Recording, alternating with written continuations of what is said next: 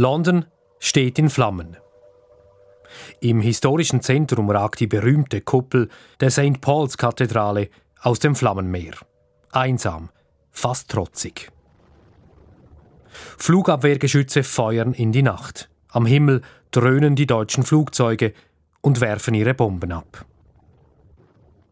Einer hat einen Logenplatz in dieser Nacht des 29. Dezember 1940. Von einem Dach aus überblickt Arthur Harris das Inferno. Später wird sich Harris erinnern, wie er sich in diesem Moment an den Deutschen rächen wollte, wie er sich umwandte und zu seinem Vorgesetzten sagte, Sie haben Wind gesät und werden Sturm ernten. Und das haben sie.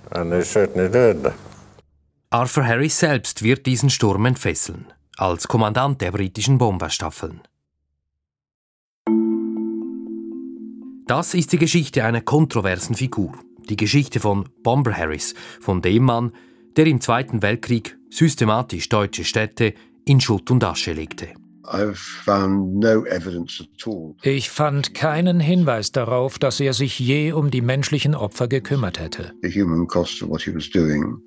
Der Bombenkrieg war auch ein Krieg gegen die Zivilbevölkerung. Es ist bedrückend, wie das Thema mitten in der Vorbereitung dieser Episode wieder aktuell wurde. Der Krieg gegen die Ukraine und der Zweite Weltkrieg lassen sich nur schwer vergleichen. Trotzdem, Bilder aus Städten wie Mariupol ähneln auf erschreckende Weise denen aus London oder aus Dresden. Jene Stadt, die 1945 durch einen Feuersturm verwüstet wurde und heute ein Symbol ist. Wie die Erinnerung daran wachgehalten wird und wie einige versuchen, Dresden zu instrumentalisieren. Auch darum geht's hier. Das sind tatsächlich sehr klassische Nazis, Neonazis, die schon sehr früh ja damit anfangen, diesen Tag für sich zu reklamieren. Das ist die Zeitblende über Arthur Harris und den Bombenkrieg gegen deutsche Städte im Zweiten Weltkrieg. Ich bin Andrea Christen.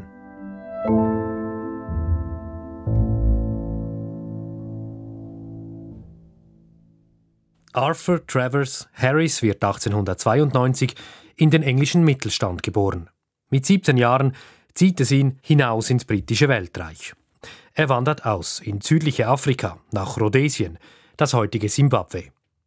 Doch eine weltgeschichtliche Erschütterung lenkt sein Leben in ganz andere Bahnen. Der englische Historiker Richard Overy von der Universität Exeter. Der Erste Weltkrieg formte ihn. Ansonsten wäre er wohl ein unscheinbarer Bauer in Rhodesien geworden. Erst der Krieg machte Harris zu dem, was er später wurde. Uh, Harris kämpft zuerst in der Armee, dann zurück in England als Pilot. In einem Krieg, der erstmals auch am Himmel ausgetragen wird. Und Harris bleibt bei der noch blutjungen Luftwaffe und macht nach dem Krieg Karriere. Er kommandiert Bomberstaffeln im Himmel über dem britischen Weltreich, in Indien, im heutigen Iran und im heutigen Irak. Männer wie Arthur Harris kämpften im Ersten Weltkrieg in klapprigen Doppeldeckern. Im Zweiten Weltkrieg dann kommandieren sie Bomberflotten, die weit ins Feindesland eindringen können und dort die Rüstungsindustrie, ja, ganze Städte angreifen können. Luftwaffenoffiziere wie Harris erlebten, wie sich die Flugzeugtechnologie exponentiell entwickelte. Die Bomber der 1930er Jahre hatten nichts mehr zu tun mit jenen des Ersten Weltkriegs. Sie glaubten, das ist eine kriegsentscheidende Waffe. Wer würde schon einem Angriff einer großen Flotte von schweren Bombern widerstehen können? Who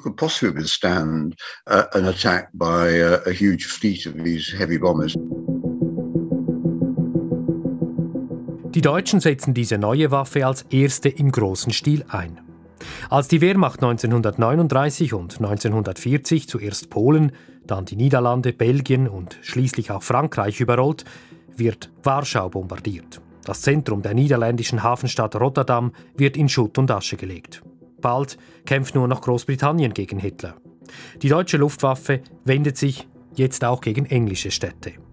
1940 fallen die Bomben auf Newcastle, Liverpool oder Manchester.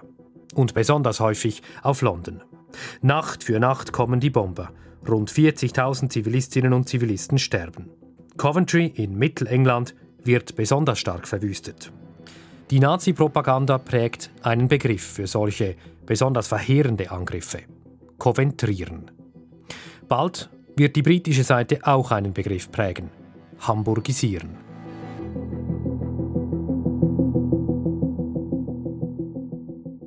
Die Royal Air Force, die britische Luftwaffe, tut sich schwer, Ziele in Deutschland zu treffen.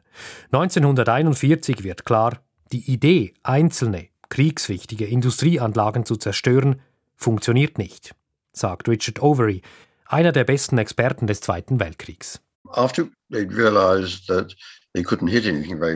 Die britische Luftwaffe erkannte, dass sie kaum etwas traf.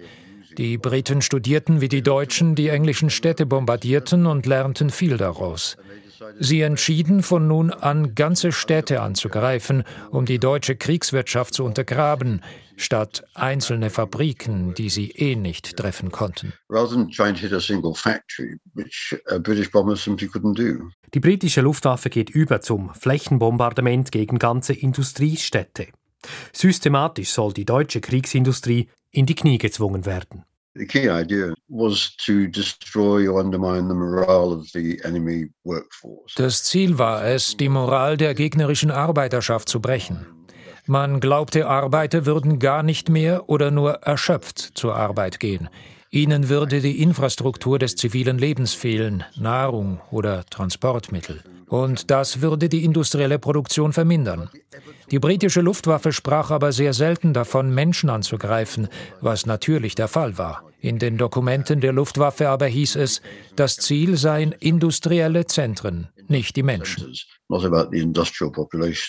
Der Mann, der die neue Strategie umsetzen soll, Arthur Harris.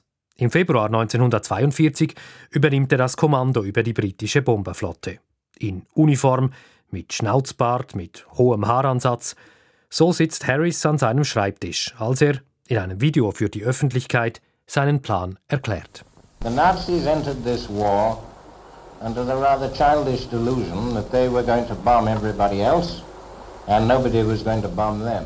Die Nazis gaben sich der kindischen Illusion hin, sie könnten alle anderen bombardieren, ohne selbst bombardiert zu werden, so wie in Rotterdam, London, Warschau und vielen anderen Orten. Sie haben Wind gesät, jetzt werden sie den Sturm ernten. Harris wirkt staubtrocken, emotionslos. Und doch, Rache. Das Zurückzahlen mit Zins und Zinseszins von dem, was die Deutschen den englischen Städten antaten, auch das habe Harris angetrieben. Für Harris war Rache ein wichtiges Motiv. Er hasste die Deutschen, wahrscheinlich wegen seiner Erfahrung aus dem Ersten Weltkrieg. Seine Bitterkeit gegenüber den Deutschen, das war eins der wenigen Dinge, die er gegenüber seinem späteren Biografen offenbarte. Aber Rache ist noch keine Strategie. Die Strategie war es, ganze Industriestädte zu zerstören. Und Harris stand voll dahinter.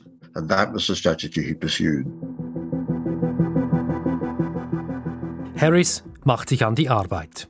Die Industrie im Ruhrgebiet wird zum ersten Ziel. Dann im März 1942 Lübeck. Eine Kombination aus Spreng- und Brandbomben entfacht in der Hansestadt einen sogenannten Feuersturm, der nicht mehr zu kontrollieren ist. Es folgt Rostock und im Mai Köln.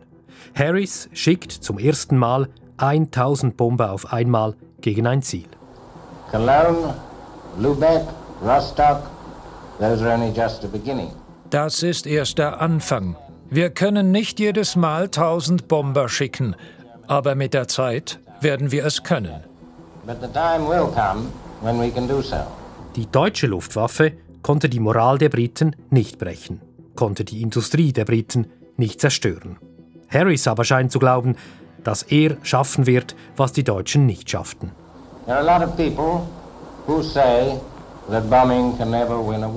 Viele sagen, nur mit Bombardieren lässt sich kein Krieg gewinnen.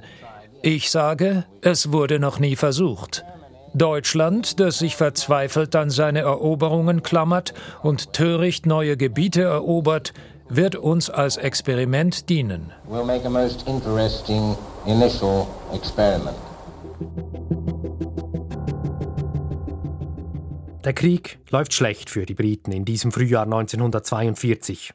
Niederlage reiht sich an Niederlage. Die britischen Truppen wurden ganz vom Kontinent vertrieben. Selbst Frankreich ist gefallen. Und die USA sind erst gerade in den Krieg eingetreten. Im Osten tobt der gigantische Kampf zwischen der Roten Armee und der deutschen Wehrmacht. Die Sowjetunion stemmt dort unter Stalin den Landkrieg so gut wie alleine. Auch deshalb setzen die Briten auf ihre Bomber.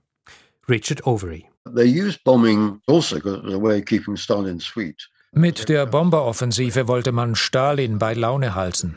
Wenn er sich beschwerte, die Westalliierten würden zu wenig tun, sagte Premierminister Winston Churchill, schaut, wie hart wir mit den Bombern zuschlagen. Den Politikern diente die Bomberoffensive als diplomatisches Werkzeug.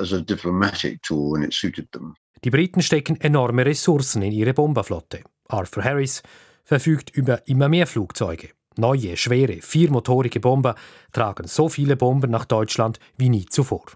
Nacht für Nacht steigen sie auf, ein Bomberstrom im Schutz der Dunkelheit unterwegs zu einer deutschen Stadt. Harris hatte eine Liste mit Namen von Industriestädten. Er bombardierte sie. Und wenn er glaubte, sie genug bombardiert zu haben, nahm er sie von der Liste. Und er nahm viele von der Liste. Als Erfolgsgröße konnte er Churchill und seinen Vorgesetzten nur die Zahl der Hektare angeben, die er in den Städten zerstört hatte. Alle, die das lasen, wussten, hier werden Wohnhäuser und Zivilisten getroffen. Harris glaubte, je mehr Fläche ich bombardiere, umso eher wird die deutsche Industrie geschwächt. So he assumed that the more of an area you destroyed, the more likely it was that it was undermining the economy. 1943 beginnt Harris seine Hauptoffensive. Und er ist nicht mehr alleine. Von England aus bombardieren nun auch US-Bomber deutsche Ziele. Die Amerikaner fliegen bei Tageslicht, versuchen gezielte Angriffe auf die deutsche Industrie. Die Briten kommen in der Nacht und legen ganze Städte in Schutt und Asche. Deutschland wird nun around the clock, rund um die Uhr bombardiert. Die Technik zur Verwüstung von Städten wird laufend perfektioniert.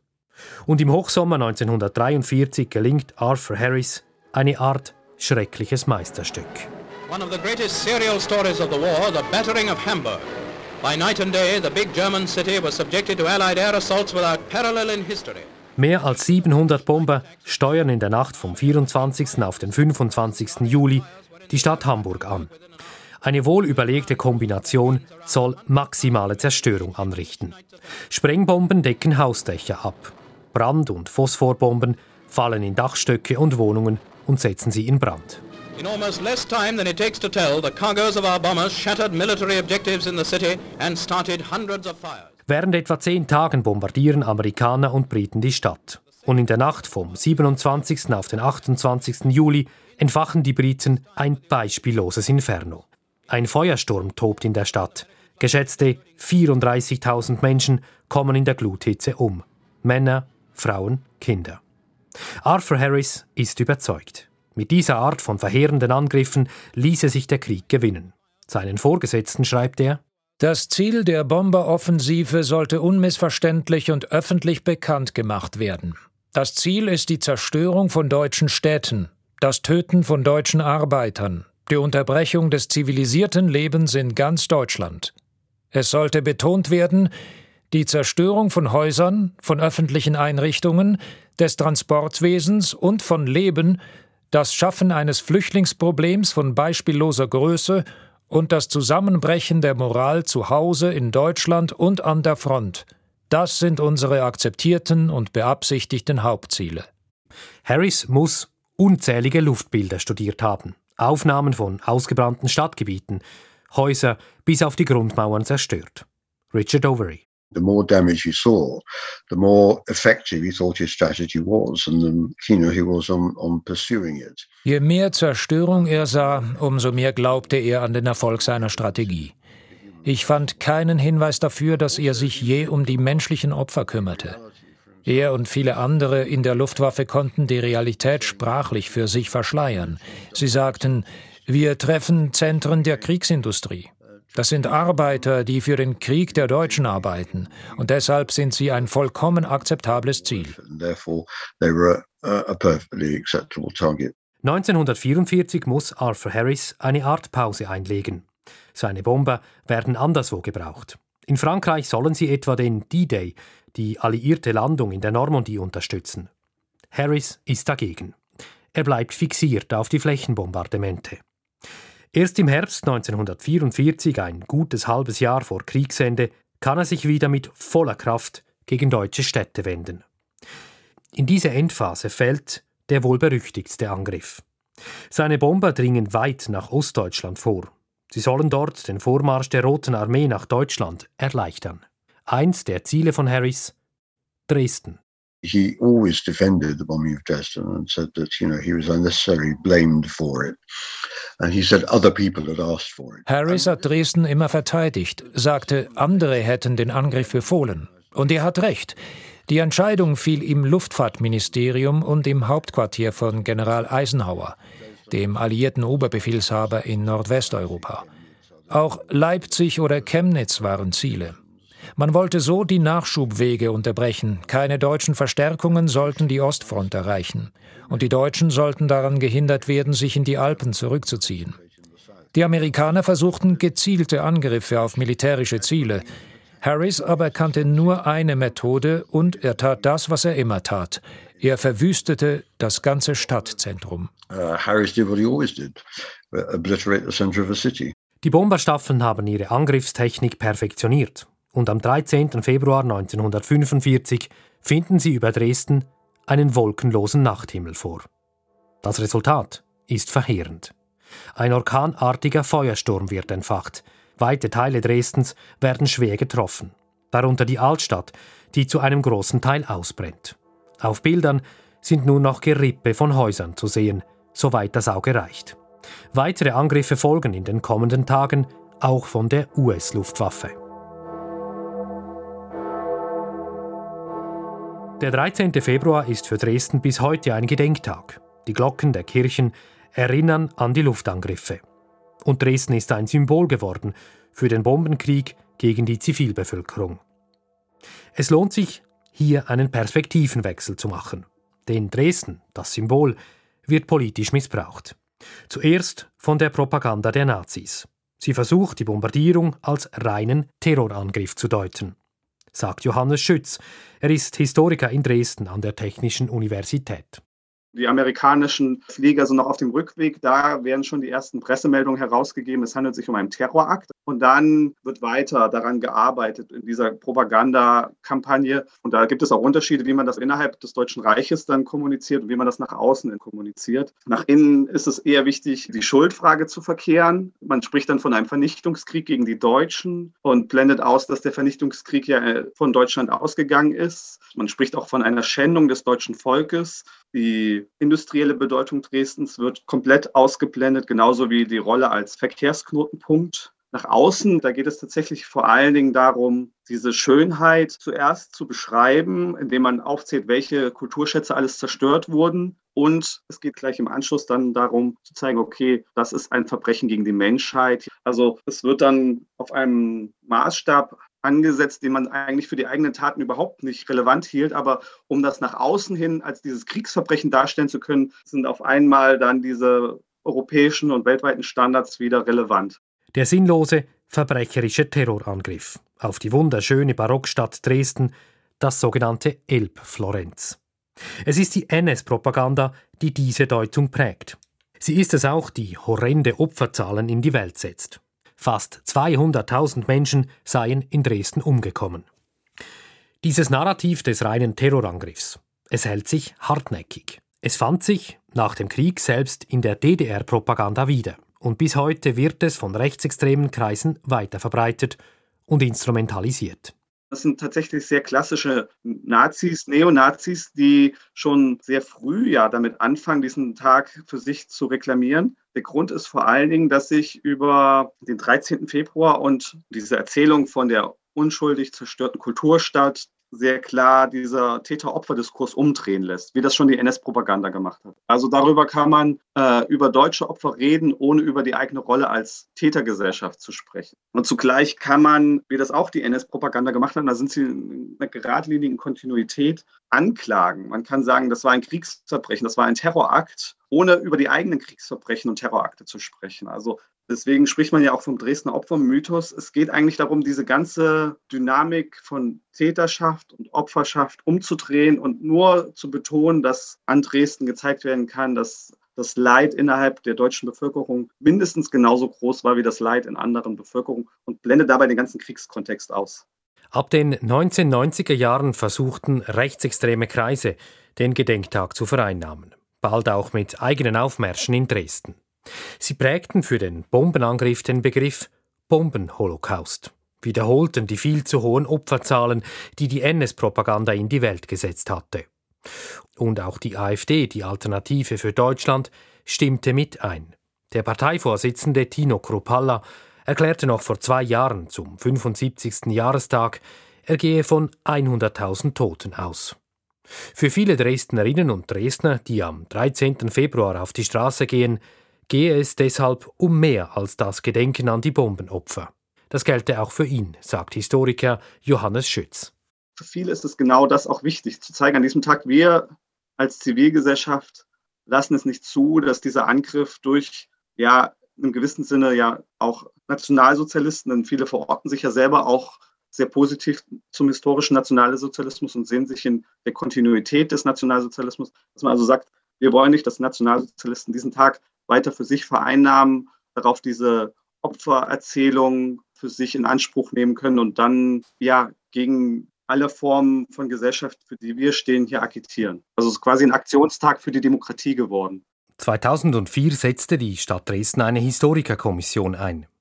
Sie kam zum Schluss, dass sich maximal 25.000 Tote nachweisen lassen. Eine viel geringere Zahl als jene, die die NS-Propaganda verbreitet hatte.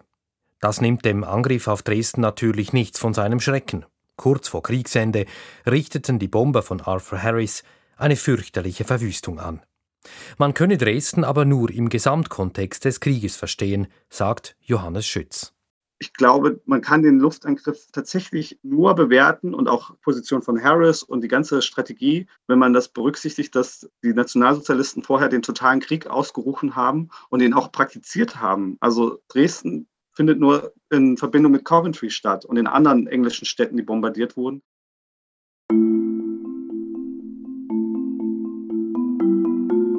Die Alliierten führten einen Krieg gegen ein totalitäres Verbrecherregime. Ein Krieg, den die Alliierten zum Glück gewonnen haben. Doch heiligt der Zweck alle Mittel? Waren die Flächenbombardemente der deutschen Städte bis kurz vor Kriegsende gerechtfertigt, moralisch vertretbar? Dürfen wir uns im Rückblick überhaupt ein Urteil anmaßen? Arthur Harris schreibt kurz nach dem Krieg, alle Kriege hätten sich immer schon auch gegen Zivilisten gerichtet.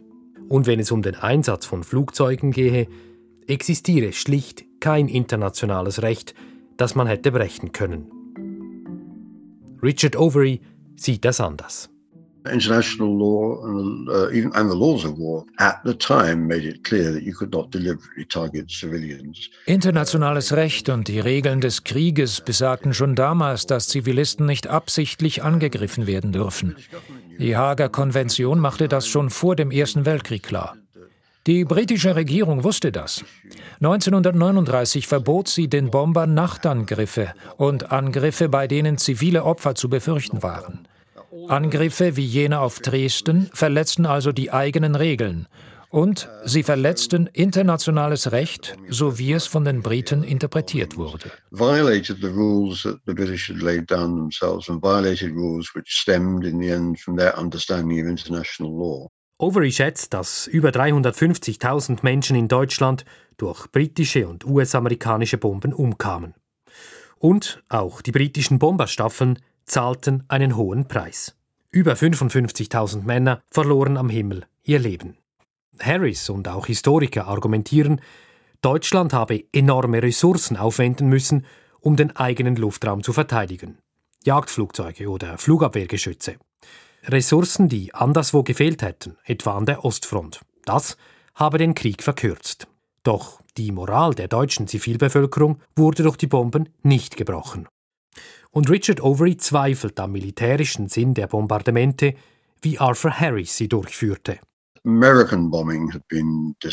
Die Luftangriffe der Amerikaner waren entscheidend. Sie griffen gezielt die chemische Industrie an, Ölanlagen und Transportinfrastruktur. Das brachte die deutsche Wirtschaft 1945 zum Stillstand. Harris wollte natürlich glauben, er habe dazu beigetragen. Schließlich leitete er eine vierjährige Offensive, verlor viele Männer und Flugzeuge. Aber eine Untersuchung kam zum Schluss, dass die britischen Flächenbombardemente die Leistung der deutschen Kriegsproduktion nur um einige Prozentpunkte gemindert hatte. Das Zerstörungswerk von Arthur Harris wird bald in den Schatten gestellt. Die USA fliegen verheerende Angriffe auf die japanische Hauptstadt Tokio. Im August detonieren über Nagasaki und Hiroshima zwei Atombomben. Und nach Kriegsende scheint in der britischen Regierung, aber auch in der britischen Öffentlichkeit ein Unbehagen einzusetzen. Man habe auf Distanz gehen wollen zu dieser Art der Kriegsführung. I mean, you can see it actually encapsulated in a das zeigte sich sehr gut, als die Anwälte 1945 die Anklagepunkte gegen die deutschen Kriegsverbrecher festlegten. Die Anwälte wollten Luftwaffenchef Hermann Göring wegen der Angriffe auf englische Städte anklagen. Das britische Außenministerium aber sagte, nein, nein, das würde zu unangenehmen Fragen zu unserem eigenen Verhalten führen. Diesen Anklagepunkt lassen wir fallen. Arthur Harris und seine Männer fühlen sich ungerecht behandelt.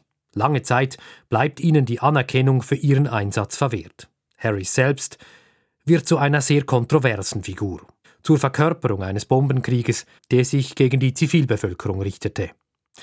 Als 1992 eine umstrittene Statue von ihm in London enthüllt wird, wird sie mit Farbe überschüttet und beschädigt. Das scheint auf den ersten Blick etwas ungerecht. Die Strategie der Flächenbombardemente stammte nicht von Harris. Er setzte sie um. Und doch. Uh, Harris glaubte, er könne den Krieg gewinnen. Er war darauf fixiert. 1943 sagte er zu Churchill, noch ein paar Monate und die Deutschen geben auf. Ende 1944 erklärte er, lasst mich noch einige Städte zerstören und die Deutschen geben auf. Er wurde nicht nur angewiesen, er wollte das tun. Und genau auf diese Weise. Es war seine Offensive. He wanted to do it, and he wanted to do it that way. So this is Harris's campaign. Um, he might have been directed to it, but it was his campaign.